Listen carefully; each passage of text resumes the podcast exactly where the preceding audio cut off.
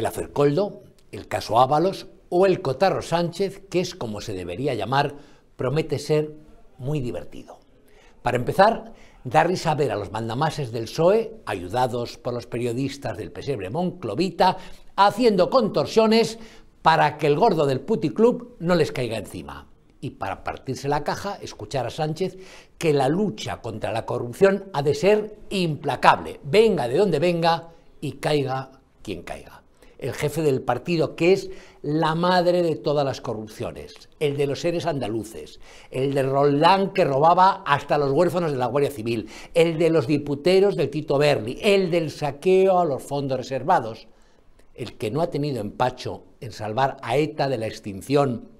para que pueda redondearles las mayorías en el Congreso y ha cepillado el delito de malversación para que los golpistas catalanes le den sus votos, poniendo ojos de cordero degollado y afirmando engolado que quien la hace la paga. Tiene coña esto último, porque nos acabamos de enterar de que los compinches de Ábalos esconden 130 millones en una offshore de Luxemburgo y vemos al exministro pavoneándose en la sexta y alardeando de que no se despega del escaño ni con disolvente. ¿Desde cuándo sabe Sánchez que quien fuera su principal valedor,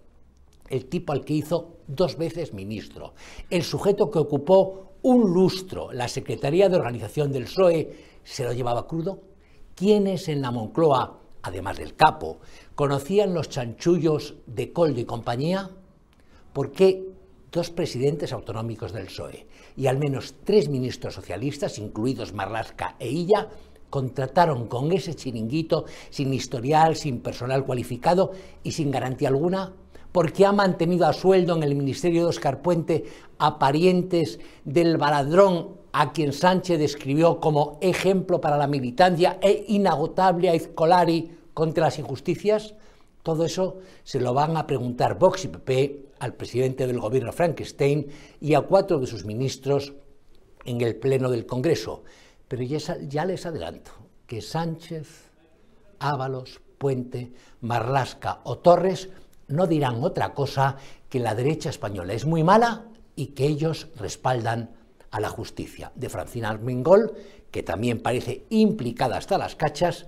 ni comento. La respuesta a lo que he preguntado antes, la razón por la que Coldo y secuaces tenían puente de plata para robar a manos llenas dinero público mientras los ciudadanos españoles estaban confinados en sus casas, las empresas cerradas a la fuerza, las UCI sin respiradores, las fuerzas de seguridad carecían de guantes o mascarillas y todo el mundo temía morirse, se la doy yo. Mangaban como si no hubiera verano, porque cuando Coldo llamaba exigiendo un contrato millonario,